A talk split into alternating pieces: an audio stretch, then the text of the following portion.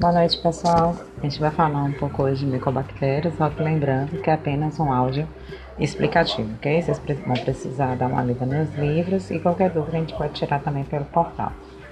Então, lembra que na aula quando a gente comentou sobre patogênese bacteriana, a gente, na última parte, a gente fez uma regação das mangas, que era o seguinte. A bactéria Mycobacterium tuberculosis, ela não produz toxinas e enzimas como fatores de agressão ao hospedeiro. No entanto, ela é, o, ela é a causadora da tuberculose. E aí eu queria que vocês né, dessem uma lida em casa para descobrir basicamente como é que essa doença se desenvolve no hospedeiro. Pois bem, é, essa bactéria, né, a Mycobacterium tuberculose, ela é do gênero Mycobacterium, tá? Elas têm uma característica interessante porque elas podem apresentar um crescimento lento ou rápido e são ácido resistentes.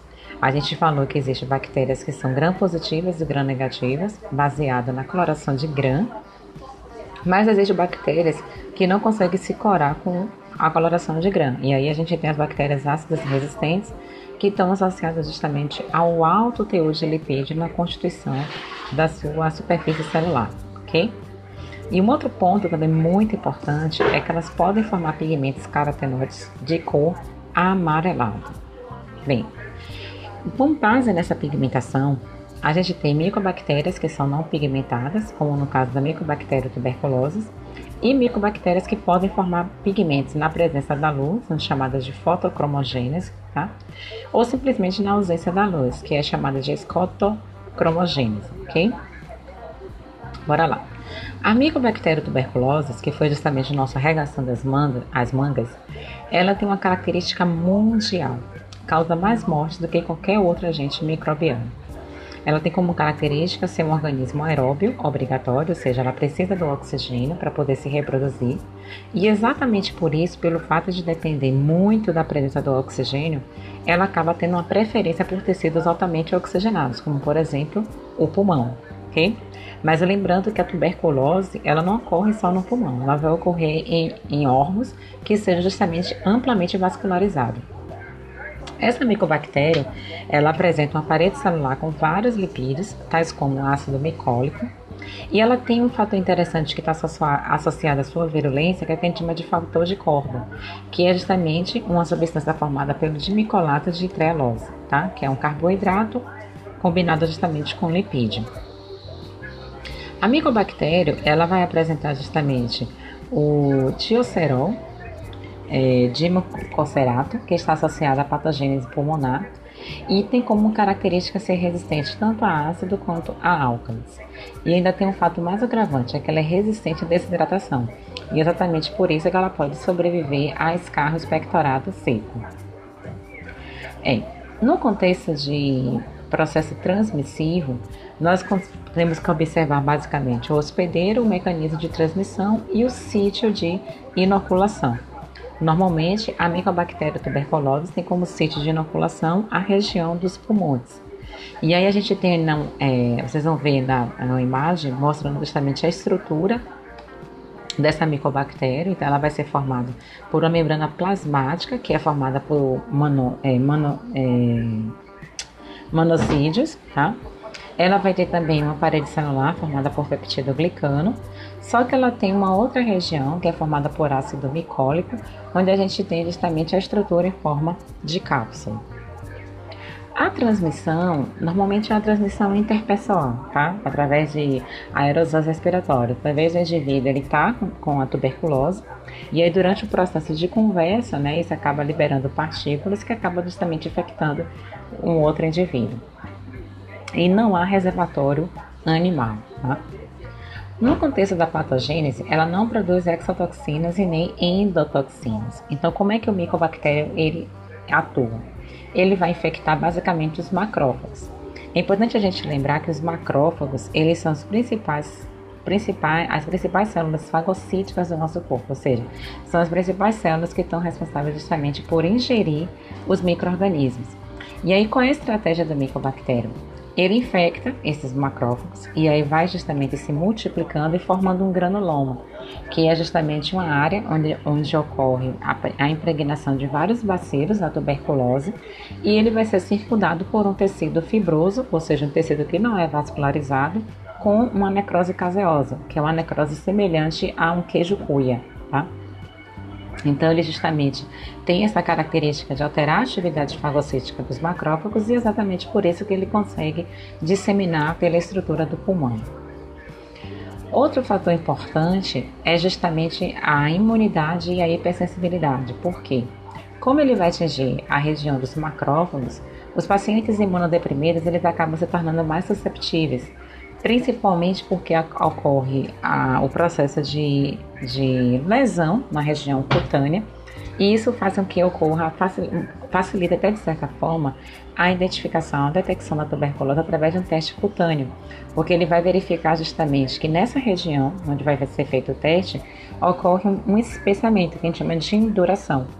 E aí, se na, ao redor desse sítio esse espessamento for em torno de 15 milímetros, já é, já é um indicativo prévio de que esse paciente pode estar apresentando a tuberculose. Então, a gente, vocês vão observar uma imagem, uma radiografia do lado direito, mostrando justamente as regiões que, que estão claras, é justamente os focos pulmonares, tá? E aí, daqui nessa imagem, no lado esquerdo, você vai ver justamente a presença desse tecido fibroso, que é justamente uma das características, que é necrosar, é fazer com que esse tecido ele perca a sua vascularidade e, consequentemente, ele acaba entrando no processo de necrose.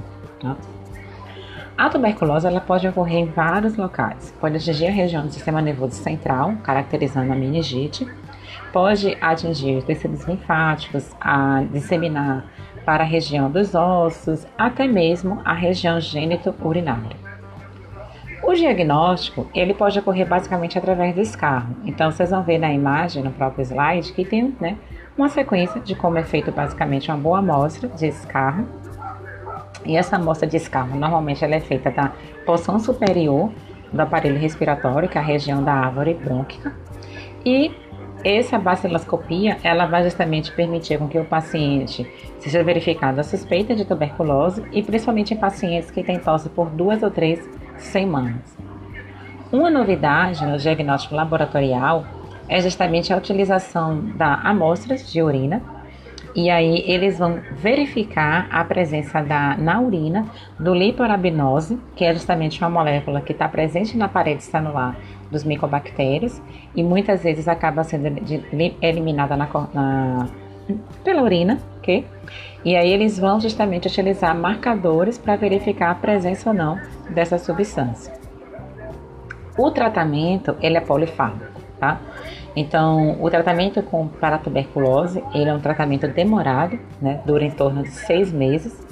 Contudo, é, com três meses o paciente ele já apresenta uma melhora e por isso, por, por, exatamente por isso, eles, eles acabam até interrompendo esse processo e aí dá uma tuberculose recidiva que favorece justamente a formação da necrose caseosa então é importante que, junto com o acompanhamento da tuberculose, tenha um acompanhamento também psicológico para que o paciente compreenda que há uma necessidade de utilizar drogas antibacterianas, utilizar probióticos e imunoestimulantes para justamente fazer com que esse microorganismo ele seja destruído.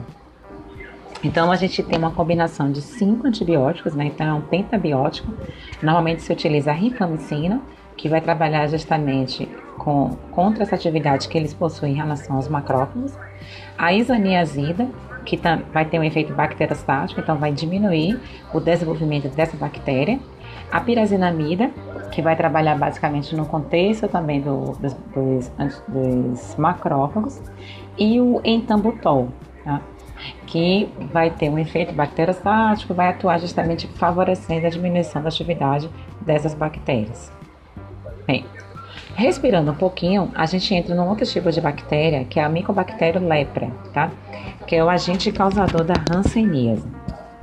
Os humanos, infelizmente, infelizmente, acabam se comportando como hospedeiros naturais.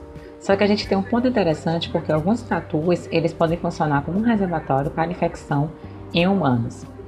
O tempo de geração da Mycobacterium lepra é em torno de 14 dias, tá? Bem, a patogênese vai estar envolvendo justamente a região das células endoteliais e as células de Schwann, ok? E pode ser caracterizada de dois tipos, a forma tuberculose e a forma lepromatosa, tá? A forma lepromatosa, ela vai envolver é, a ativação dos fatores de crescimento da região do tecido nervoso e a estimulação, né, a, a atividade né, em células que são dos queratinócitos, queratinócitos e as células endoteliais. E ela vai fazer com que tenha um efeito anti-apoptótico, ou seja, anti o que é a apoptose? É uma morte celular programada que permite a regeneração do tecido celular.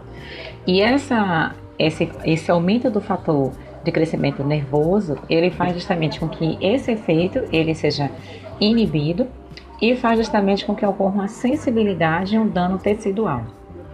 Na tuberculose, ocorre apenas uma alteração das células do tecido nervoso. Tá? O tratamento também é com a poliquimioterapia, é um tratamento também medicamentoso, que é adotado pelo Ministério da Saúde, que é combinado com a rifamicina, dapnisona, clofazimida, né, adicionado em quatro tipos de cartelas, de acordo com a composição básica do tipo de micobactéria. Okay? Então, a gente tem, dentro do contexto de classificação, de acordo com a lesão, ela pode ser paucibacilar, quando ele tem até cinco lesões na pele, ou multibacilar, quando ele apresenta mais de cinco lesões na pele. Ela é transmitida de pessoa para pessoa através das vias aéreas e é aconselhado justamente com que esse paciente, quando ele apresenta pauci, a, a pau bacilar, que ele utilize a rimpamicina com a dose mensal e a dapizona, né, com duração de seis doses. Já a multibacilar, bacilar, ele também vai utilizar a rifamicina da pamicina, só que são 12 doses. Então a diferença basicamente é na concentração das doses, tá? No tempo das doses, ok? E aí a gente parte, né, dá um intervalozinho, descansozinho, para vocês darem uma lida no que, no que foi apresentado justamente em nossa aula, porque a gente ainda tem mais um outro assunto que são as cocobactérias gram-positivas, tá? Então, dá uma lida com calma em todo esse conteúdo. Vocês vão observar que tem um caso clínico para ser resolvido ainda hoje e mais tarde a gente retorna com cocos positivos.